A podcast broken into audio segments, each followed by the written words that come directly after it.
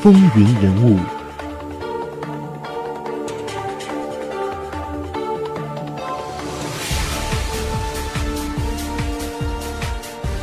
欢迎回到风云人物。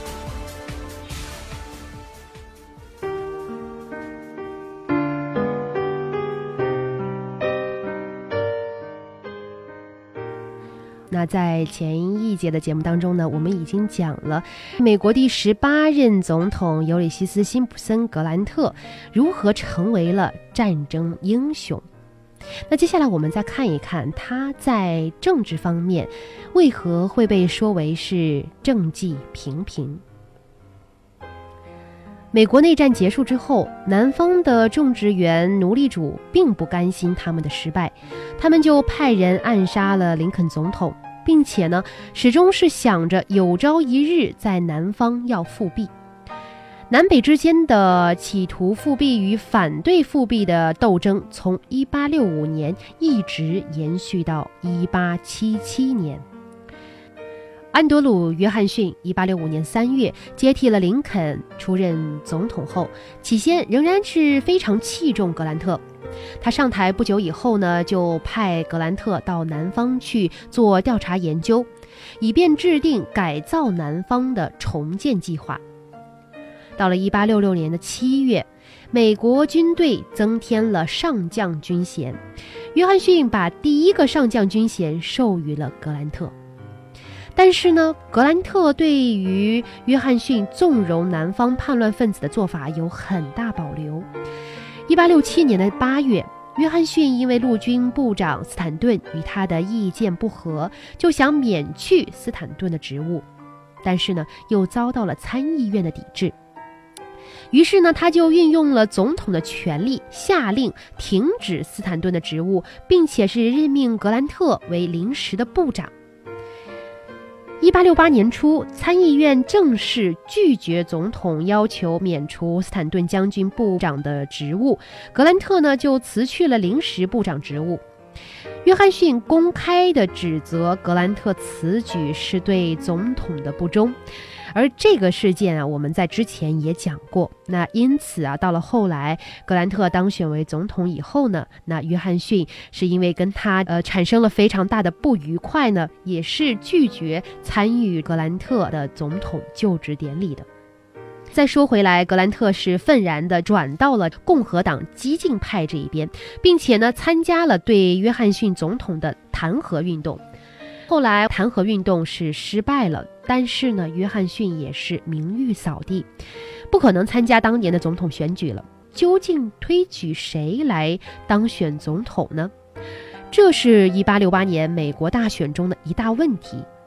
共和党内很多人看中了在内战中立下赫赫战功的格兰特，他们认为格兰特这样有名声的人出来竞选，一定有很大的号召力。但是啊，也有人不以为然，他们就认为格兰特一无施政经验，二无明确的政治纲领，特别他对当时重大的问题，也就是南方重建的问题的态度啊，也是一种暧昧的态度。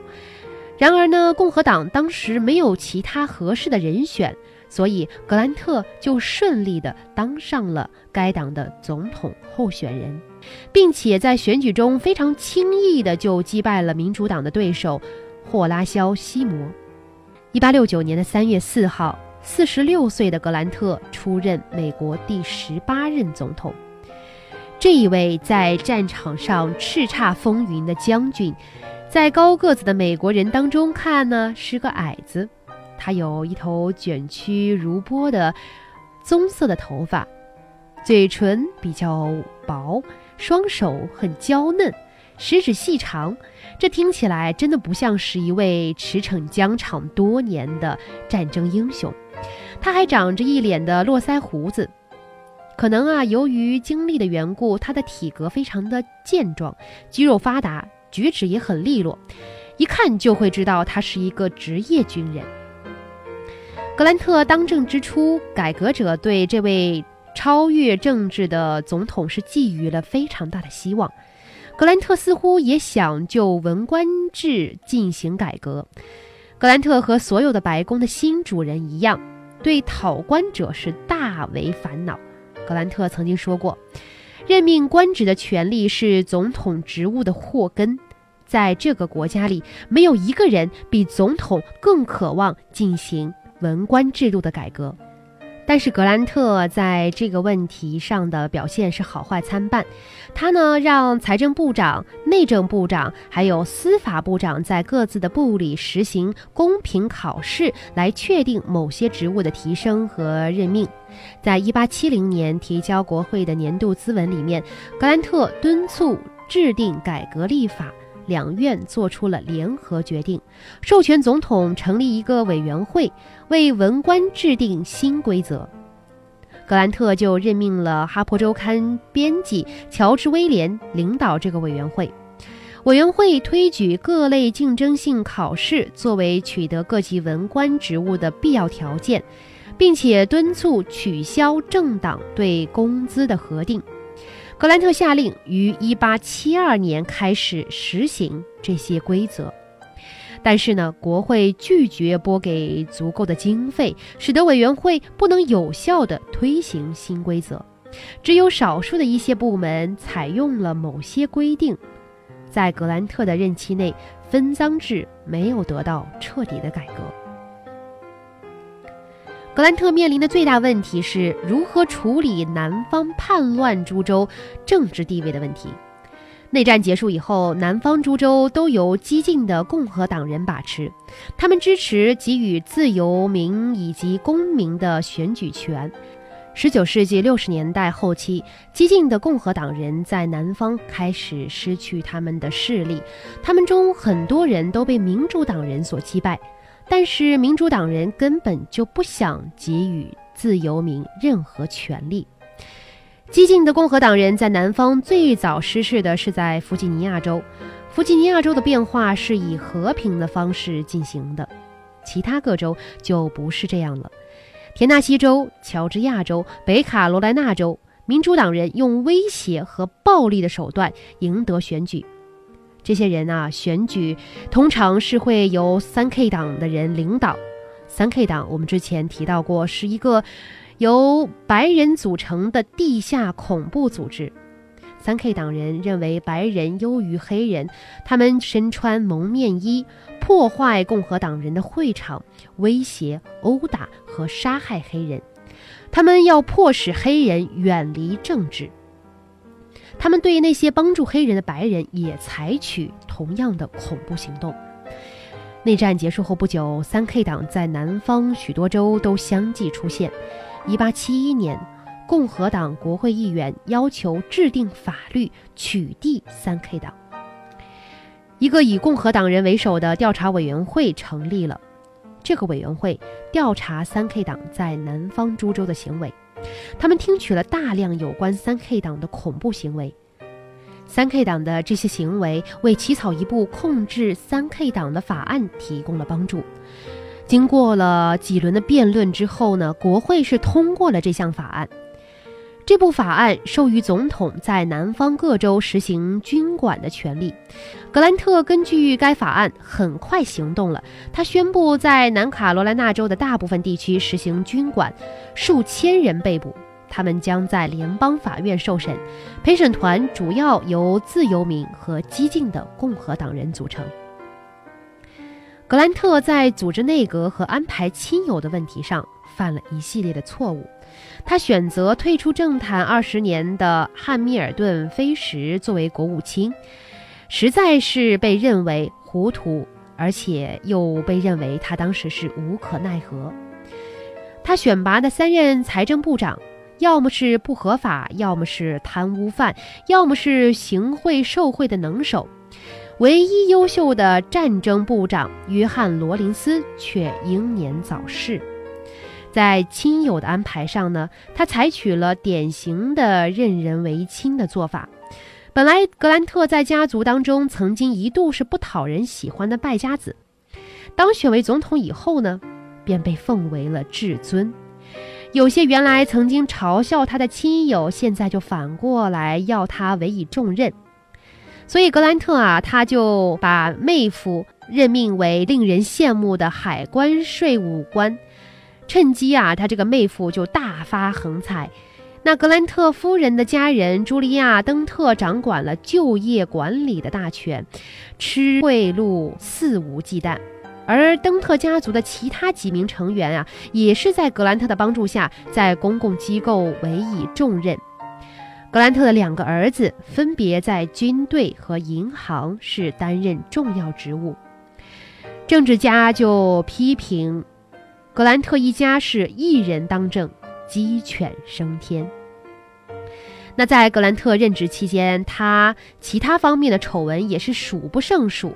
历史学家还有政治研究方面的专家啊，就认为丑闻最大的有五项。第一呢，是被称为“黑色星期五事件”；第二呢，被称为是“信贷公司行贿事件”；丑闻之三是拖欠税款舞弊案；丑闻之四是 Whisky 酒集团案；丑闻之五，陆军部长贿赂案。接二连三的丑闻啊，使格兰特名声大损，因为在这些方面他有也有不可推卸的责任。他呢对经济是一窍不通的，同样也引起了选民极大的反感。在一八七四年的国会选举当中，尽管格兰特的支持者还想推举他当总统的候选人，但是格兰特决计不再参加第三次的总统竞选了。在最后一次给国会的咨文当中啊，他坦率地承认，没有任何搞政治的经验就被选为总统，这是我的幸运，也是我的不幸。当然，格兰特在位期间也并不是说毫无政绩。他虽然面临战后财政捉襟见肘的窘境，但是呢，他力主大赦叛乱者，重建饱受苦难的南方。并且给南方各州是带来了一定程度的政治民主。在外交方面呢，他执行中立政策，集中精力处理美国国内的事务。当时啊，正值美国工业革命时期，美国的制造业和石油业都是得到了显著的发展。另外一项成就啊，就是在南方建立了黑白同校的公立学校。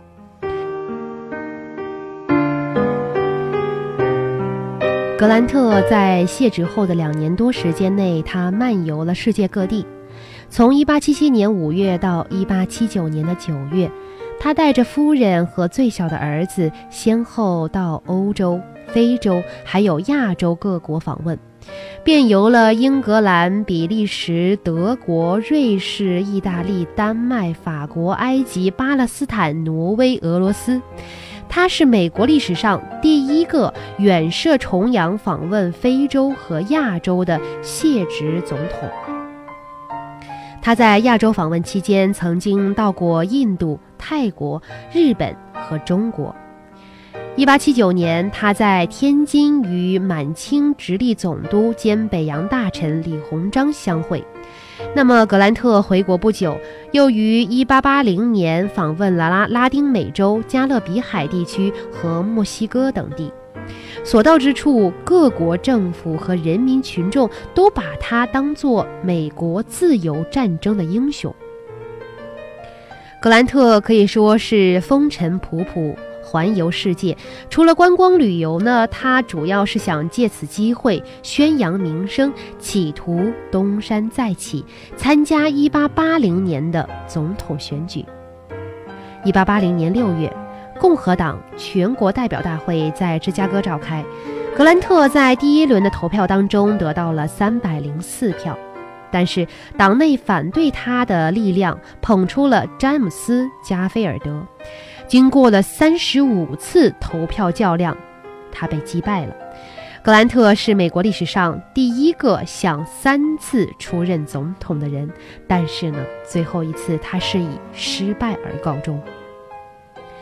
那格兰特在落选后退居纽约，从事银行投资业，但是啊，这一次又像他在战前的几次尝试一样，都是遭到了失败。全部的财产亏损一空，穷困潦倒的格兰特不得不靠变卖内战时期的纪念品度日。他甚至啊，把自己最心爱的军刀也给卖了。出于对这位年迈的将军的怜悯，有一个剧团的主持人呢，就提出，如果说格兰特允许他们剧团公开的展出战利品以及格兰特从世界各国领袖们那里得到的礼品的话，那么将会付给德兰格兰特十万美元和一部分门票的收入。但是这一个建议啊，被格兰特拒绝了。后来，美国国会为了照顾这位在内战中立下功勋的名将，就在1885年3月通过了一项特别的法案。格兰特恢复了退役陆军上将的职位，他可以领取全部上将的年俸。他这个时候已经患了癌症，但。他不顾疾病的困扰，凭借着作为一个老军人的坚强和勇气，挣扎着坚持撰写回忆录。那么，他是想用这个回忆录的收入呢，来还清他的债务，来供养家庭。可以说啊，他在那个时候是和死神赛跑，直到他去世的前四天，他才把回忆录完成。回忆录在他死后出版，为他的家人赚得了四十五万美元的稿酬。这笔钱呢，在当时来说是一笔巨大的款项。格兰特享年是六十三岁，他死后葬于纽约市。在他死后，美国为了纪念这位历史人物呢，是建造了格兰特将军国家纪念堂。然而，在纪念堂下埋葬的并不是格兰特本人，而是尤里塞斯·辛普森·格兰特和他的妻子茱莉亚·登特·格兰特。这座建筑物有四十六米高，当时花费了六百万美元，于一九八七年建造。